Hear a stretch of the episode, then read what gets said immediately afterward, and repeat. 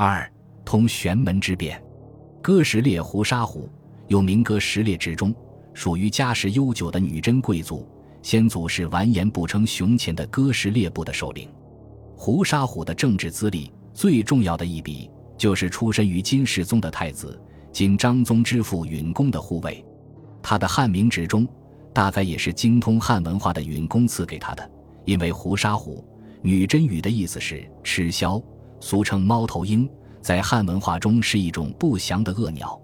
直中则出自为古文《尚书·大禹谟》中的“人心为微，道心为微，为精为一”。允之绝中，在宋明儒学传统中，这十六字被尊为尧舜的道统心传。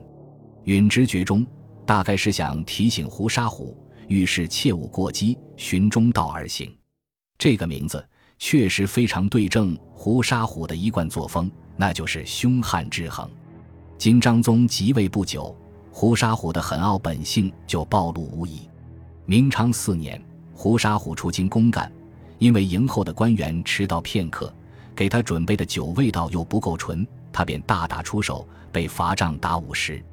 后来他在知大兴府试任上也是劣迹斑斑。御史中丞孟柱隶属其罪状：雄州诈任马，平州冒之凤，破魏廷世家，拜表不复，其语俱记，欧立同僚等等。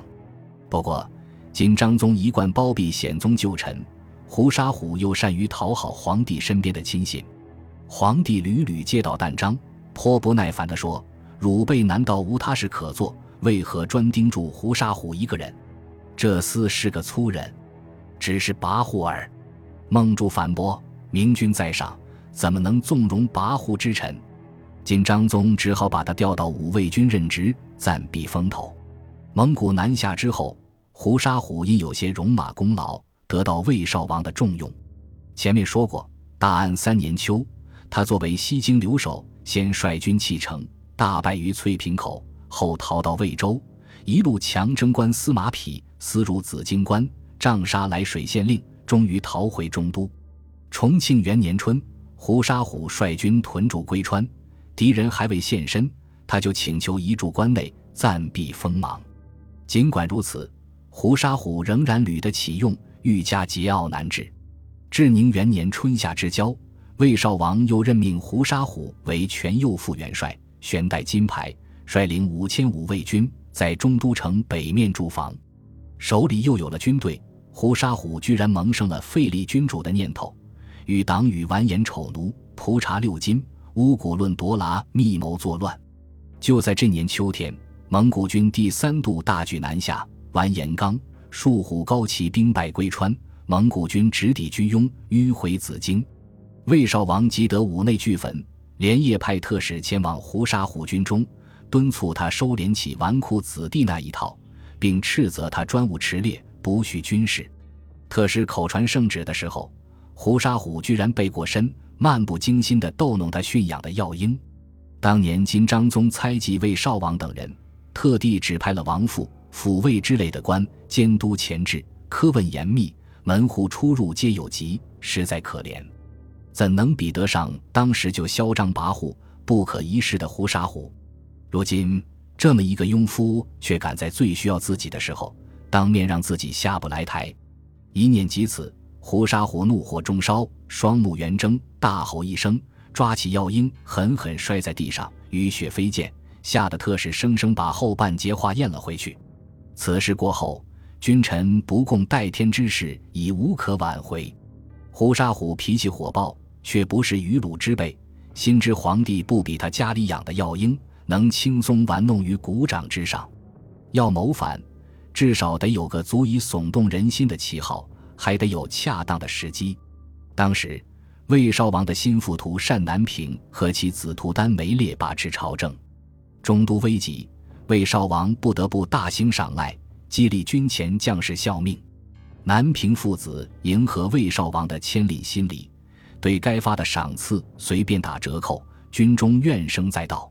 胡沙虎趁机编造了一个南平父子谋反、自己要清军策的借口。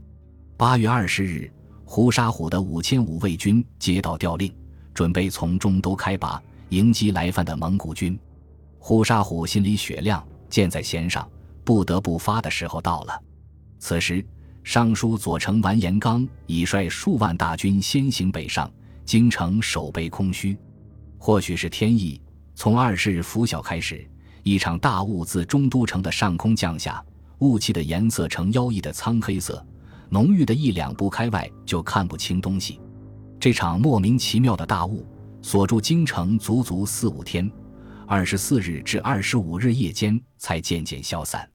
胡沙虎动手的时间是二十三日夜幕降临、雾色深沉之时。距离胡沙虎的五卫军大营不远，有另一支驻防城北的军队，由至中福海掌握。福海是图丹南平的亲家，于是这支军队就成了胡沙虎的昼夜之患。二十三日夜，胡沙虎派一名得力亲信前往福海的营地，神神秘秘、欲言又止。表示虎将军在营中设宴，有军情大事要同他商议。福海浑然不知大难将至，只身赴宴，刚入衙门就遭到拘禁。二十三日午夜刚过，胡沙虎下令五卫军和福海军在城北操场紧急集合，当众宣读了一份伪造的圣旨，扬言胜主要诛杀南平父子。随后调发两军，兵分三路，在业务掩护下直扑中都外城。胡沙虎害怕拱卫皇城的侍卫亲军察觉城外有大军调动的响动，派兵出城查探。于是他先派了一名骑兵，伪装成从居庸关前线回来的通信兵，跑到东华门大喊：“达军至北关，以接战役。”这名骑兵才绝尘而去。另一名骑兵拍马继至，喊了同一番话。宫城内外军民上睡意朦胧，慌乱间。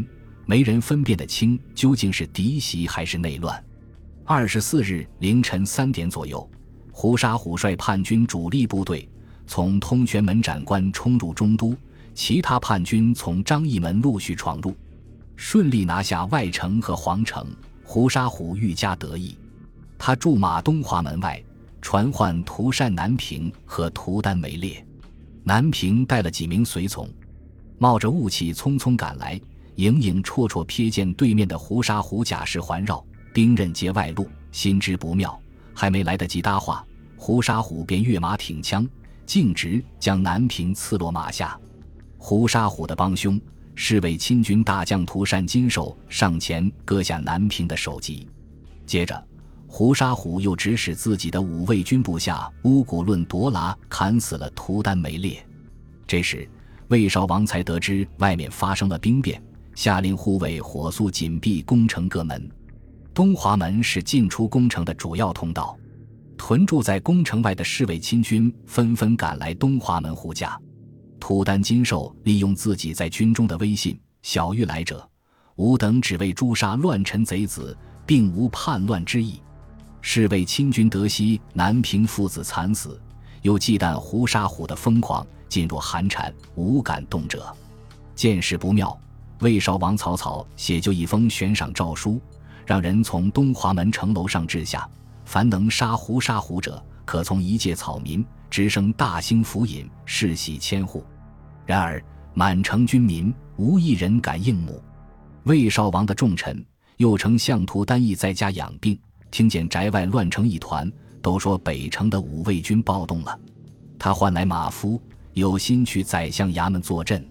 还没有走到巷子口，有人一把扯住他，说：“省府乡目皆以军事守之，不可入矣。”很快，叛军开始在各处方向搜捕政敌。涂丹一犹豫片刻，还是决定躲在家里观望形势。后来，有人回忆当天的情形，感叹：“胡沙虎发难的时候，中都城内的百僚将士无敢谁和。”本集播放完毕。感谢您的收听，喜欢请订阅加关注，主页有更多精彩内容。